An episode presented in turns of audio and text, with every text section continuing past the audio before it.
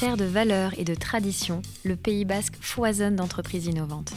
En 2020, le territoire s'est vu attribuer le label officiel de la French Tech par le ministère de l'économie et des finances.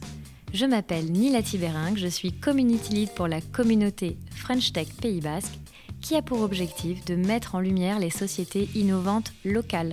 Tous les jours, l'association accompagne des femmes, des hommes ambitieux, avec pour objectif de les soutenir, de leur apporter de la visibilité et de créer des synergies avec l'écosystème.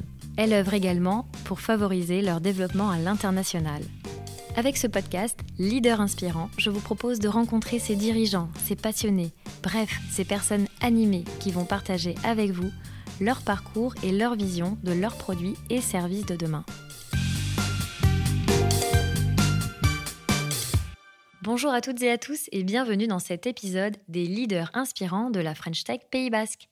Aujourd'hui, je suis reçue par Sylvain Fleury, cofondateur de Wive, dans les locaux de l'entreprise à Anglette. Après des études d'ingénieur, Sylvain et son ami Léo se dirigent vers des parcours axés sur l'environnement et le développement durable. Surfeurs depuis leur plus jeune âge, ils se sentent donc concernés par la protection de la biodiversité. Et ils décident alors d'allier leur connaissance à leur passion, le surf, pour porter ce projet qui a du sens, Wive. Et depuis sa création, les deux entrepreneurs ont su développer des technologies innovantes pour mettre au point des planches de surf éco-responsables et performantes. Bonjour Sylvain. Salut Nila. Bienvenue à ce micro des leaders inspirants de la French Tech Pays Basque. du coup, pour commencer ce podcast, euh, je voulais te demander si tu pouvais nous raconter un petit peu comment vous est venue euh, l'idée de, créer Wive avec Léo et cette passion du surf en parallèle. Ouais, du coup, euh, avec Léo, ça fait une dizaine d'années qu'on se connaît. On s'est rencontrés sur les bancs de classe prépa à Montpellier. Et euh, c'est, enfin, on était tous, tous, les deux passionnés de sport de glisse. Léo qui surfait depuis l'enfance. Et c'est lui qui m'a transmis le virus euh, du surf. Donc ça a commencé comme ça. Ensuite, on a fait chacun euh, des écoles d'ingénieurs différents. Lui s'est spécialisé en architecture navale et moi en énergie environnement. Et ouais, c'est sur la fin de nos études, on, on s'orientait vers des métiers assez classiques dans, dans, nos filières, où on allait surfer quand même tous les week-ends. Et euh, il arrive une fois où on a cassé euh, deux planches en trois mois. Euh, on les avait payé quand même un prix assez élevé. Ah, c'est un budget. ouais, ouais, voilà, 700-800 euros. Et on s'est dit, bah, au fait, comment s'est fait une planche de surf et qu'est-ce qui fait que, que ça casse, c'est quoi à l'intérieur et, et en fait, bah, on a creusé, creusé, on n'a jamais arrêté. et ouais, on s'est rendu compte en fait que c'était fait de manière assez simple en termes de matériaux parce que ça fait 60 ans qu'on utilise un pain de mousse qu'on enrobe de fibres et de résine. Euh, et euh, que du coup, bah, c'était des matériaux euh, pétrochimiques à 95% qui sont ni recyclés ni recyclables. Et aussi bah, que par ce procédé-là, on ne pouvait pas contrôler ni mesurer la performance de la planche de surf. Alors qu'on est dans une ère où le, surf arrive aux Jeux Olympiques, on est toujours en quête de performance. Enfin, les, surfeurs sont vraiment des sportifs de haut niveau, euh, au même titre que euh, des tennisman ou des footballeurs.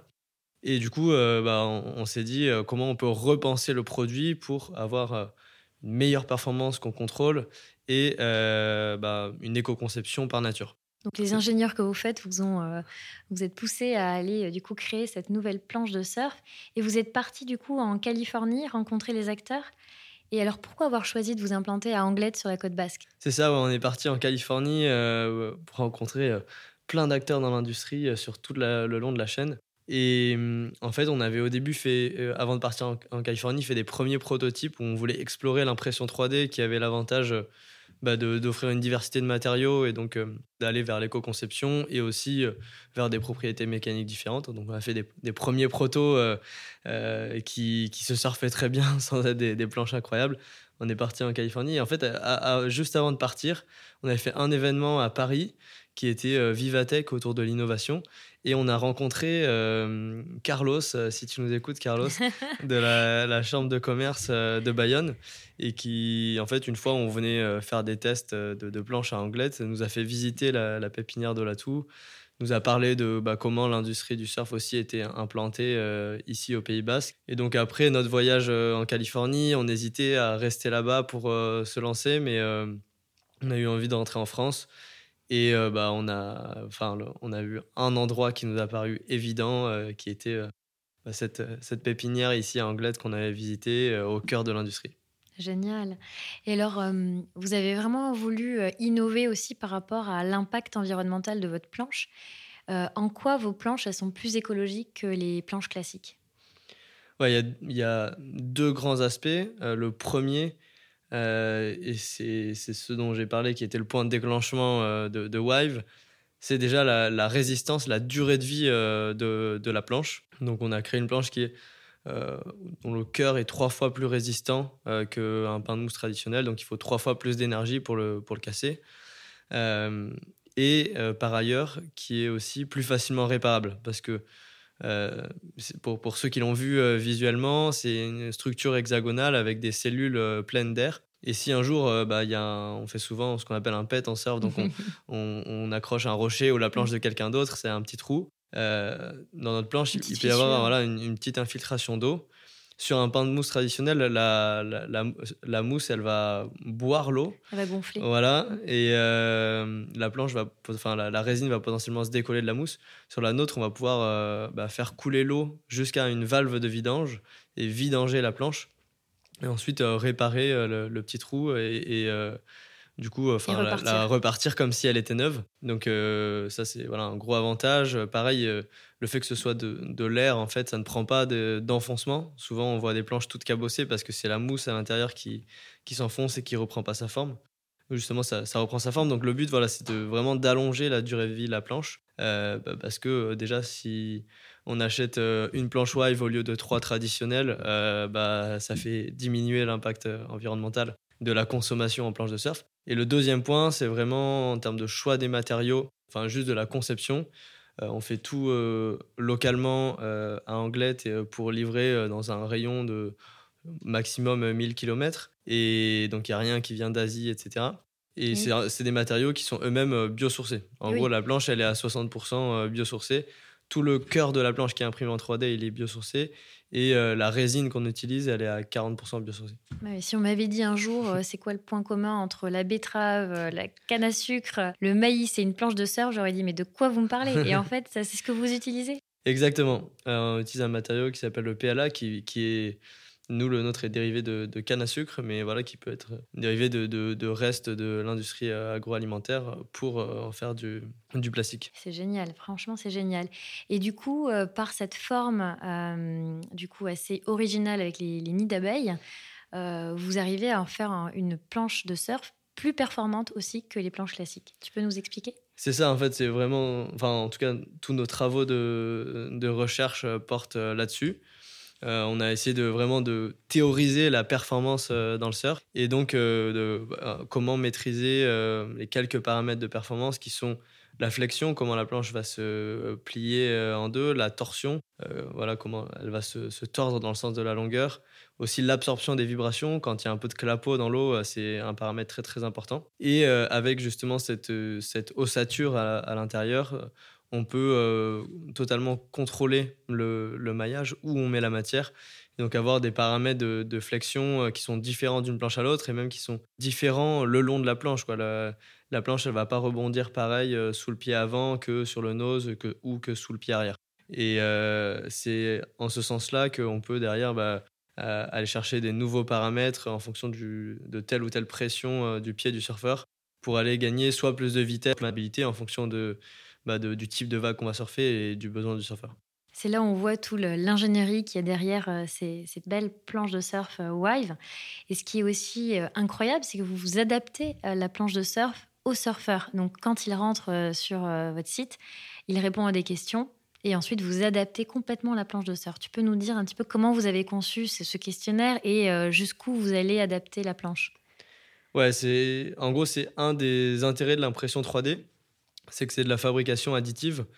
Euh, et donc, on peut euh, enfin faire que des planches différentes euh, à, chaque, à chaque impression sans que ça nous coûte plus cher. Et justement, ça part du constat que parfois, on va dans un surf shop et bah on, on est, enfin, la personne ne nous a pas vu surfer, on, on essaie d'expliquer son niveau tant bien que mal. Et euh, on se retrouve avec forcément une des planches qui est là en stock. Et parfois, ça nous convient très bien et parfois non. Voilà, on n'a pas été déçus et des gens autour de nous ont été déçus parfois. Euh, donc, euh, bah, on s'est dit, ouais, l'idée, c'est vraiment de, déjà de très bien comprendre le besoin du surfeur. Donc, on a un questionnaire avec une vingtaine de questions qui nous permet de, comprendre le niveau, la taille, le poids, les objectifs aussi de, de la personne. Et euh, derrière, ça, ça nous fait une première suggestion de, de, shape et de maillage à l'intérieur de la planche. Et ensuite, souvent, enfin, la plupart du temps, on appelle la personne pour euh, bah, être sûr d'avoir euh, toutes les infos, conseiller, aussi demander des infos que, qui ne sont pas génériques. Par exemple, dans quel spot tu surfes. Et on sait que voilà, en fonction de tel spot, la vague, elle va être plutôt molle, plutôt creuse. et on va pouvoir encore plus adapter. adapter et aiguiller la personne. Après, du coup, là, ce qu'on s'est rendu compte euh, au fur et à mesure, c'est que cette offre, en fait, elle est super intéressante, pour, mais plutôt pour la partie conseil et aide à la décision que euh, vraiment aller pousser euh, le truc et faire du 100% custom et que des planches différentes pour chaque personne. En fait, il y a des, formes extérieures, des, shapes qui, qui, fonctionnent euh, très bien. On peut en avoir toute une variété et, même là-dessus euh, se faire aider par des, grands shapers qui ont 20-30 ans d'expérience euh, là-dedans. Et nous, en fait, on va venir ajouter une nouvelle dimension qui est bah, à l'intérieur de la planche. Au lieu que ce soit un pain de mousse rempli, on va pouvoir jouer sur, le maillage interne. Et donc, en fait, on, on va pouvoir... Enfin, choisir le, meilleur shape pour la personne et ensuite personnaliser l'intérieur de la planche. Mm. Et là, on aura vraiment une planche euh, complètement adaptée euh, à, nos besoins et qui marche très bien. Et du coup, euh, toi, en tant qu'ingénieur spécialisé dans le développement durable, l'énergie et, l'environnement, tu arrives dans un milieu où il y a fabrication additive, surf. Quel a été ton, les moments les plus importants dans ta vie d'entrepreneur et aussi les moments un peu difficiles que tu as dû, du coup, relever. ah ouais, super, euh, super intéressant. Euh, je pense, euh, moi je suis quelqu'un de, très optimiste.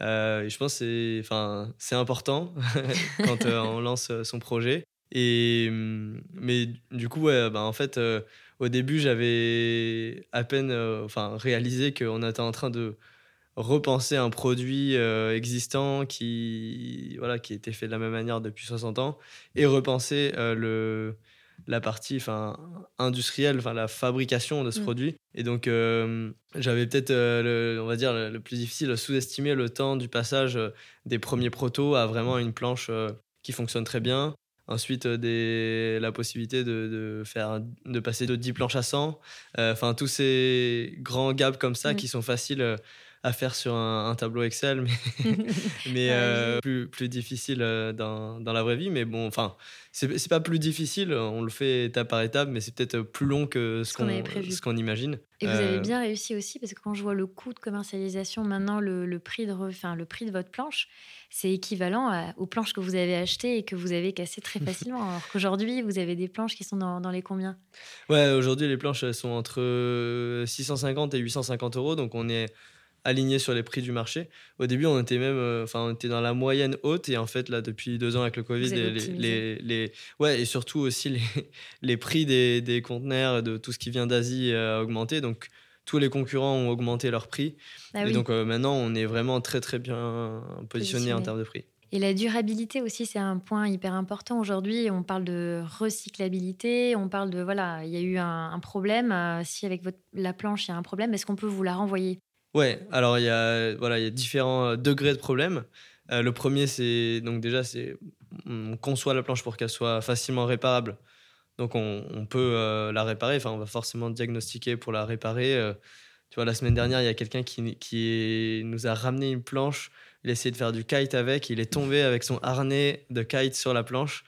depuis je sais pas quelle hauteur, j'ai pas envie de savoir, mais bref, il a fait un, un, trou dans la planche et on a pu la réparer assez facilement. Si euh, voilà, un jour il y a une planche qui est complètement détruite, euh, ça passe à un autre niveau, ça devient un déchet et la question c'est qu'est-ce qu'on en fait?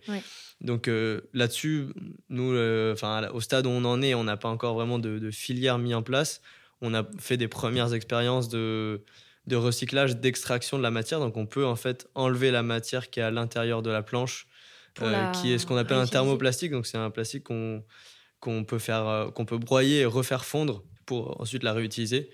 on n'est pas encore certain qu'on va pouvoir la réutiliser pour faire du, filament, mais peut-être juste du plastique injecté, faire des dérives par exemple de, planches de surf. Et tout ce qui est chute de production justement de ce plastique-là, Là, par contre, on peut vraiment le recycler et faire du filament. Et on, travaille justement avec un, groupe de l'Université de Bordeaux qui recycle ces, chutes pour en refaire du filament.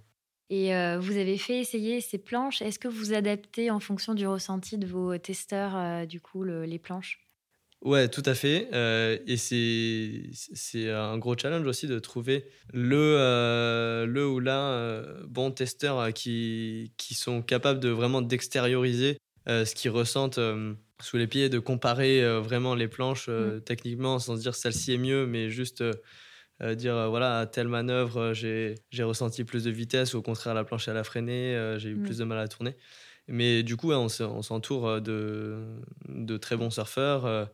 Là, maintenant, on bosse aussi pas mal euh, localement avec euh, Pierre-Olivier Coutan, je sais pas si tu, le connais, euh, qui, qui sort nos planches, qui nous fait pas mal de, de retours. C'est super. Et ouais, on, commence à s'entourer de plus en plus de, de pros ou anciens pros qui, qui arrivent vraiment à extérioriser le, feedback sur les planches. Là, on parlait des pros et des, des semi-pros. vos planches de surf, elles sont adaptées à quel niveau de surf? Du coup, on, s'adresse aux surfeurs euh, du niveau intermédiaire à expert. Euh, on a des gens qui viennent vers nous pour leur première planche en dur, donc ils ont progressé un an, deux ans sur une planche en mousse. Et euh, certaines certains viennent acheter leur première ou deuxième planche en, dur en résine. jusque voilà un niveau expert, des gens voilà pro semi-pro qui, qui surfent nos planches aussi. Alors, quelles sont les, prochaines étapes du coup pour Wave Parce que là, vous avez accompli déjà beaucoup de choses. Euh, qu'est-ce qui arrive Les news? Ben, Voilà, ça a été, euh, on va dire, euh, beaucoup de, maturation au niveau de à la fois repenser le produit et le système de production. Comment on imprime en 3D, comment on, glace à l'extérieur, etc. là, le produit est très bon, validé par le haut niveau. L'unité de production commence à, bien tourner avec des temps de prod qui sont euh, qui, qui fonctionne bien. Euh, donc là, l'idée, c'est de passer à l'échelle maintenant et de passer de, de quelques, de centaines de planches à plusieurs milliers euh, pour une unité de production. Et l'étape d'ensuite, d'après, ce sera de dupliquer le modèle de production pour garder un maximum de production locale. Aujourd'hui, on a déjà pas mal de demandes aux États-Unis. Donc euh, voilà, l'idée à terme, c'est de pouvoir dupliquer cette unité de prod euh, aux États-Unis euh, et dans tous les marchés porteurs. On a pas mal de, demandes au Japon, en Australie, etc. Mais bon, on y va étape par étape. ouais, il va la conquête du monde. et du coup, bah, si tu as un petit mot pour la fin, qu'est-ce que tu voudrais nous dire? Non, bah déjà que effectivement, moi je suis arrivé en fait au Pays Basque pour lancer ma boîte suite à la rencontre avec Carlos. Euh, et j'ai, enfin, j'ai adoré, enfin, j'adore toujours cet écosystème, euh, le cadre de vie aussi qui est, qui est, incroyable et qui est super euh, attractif pour, pour les équipes. Et je suis content, enfin, on en parlait tout à l'heure, mais euh, en fait, j'ai rejoint la French Tech Pays Basque euh, six mois, je pense, après être arrivé, hein, au niveau, au moment du lancement. au tout début de, euh, l'aventure French Voilà, c'est ça.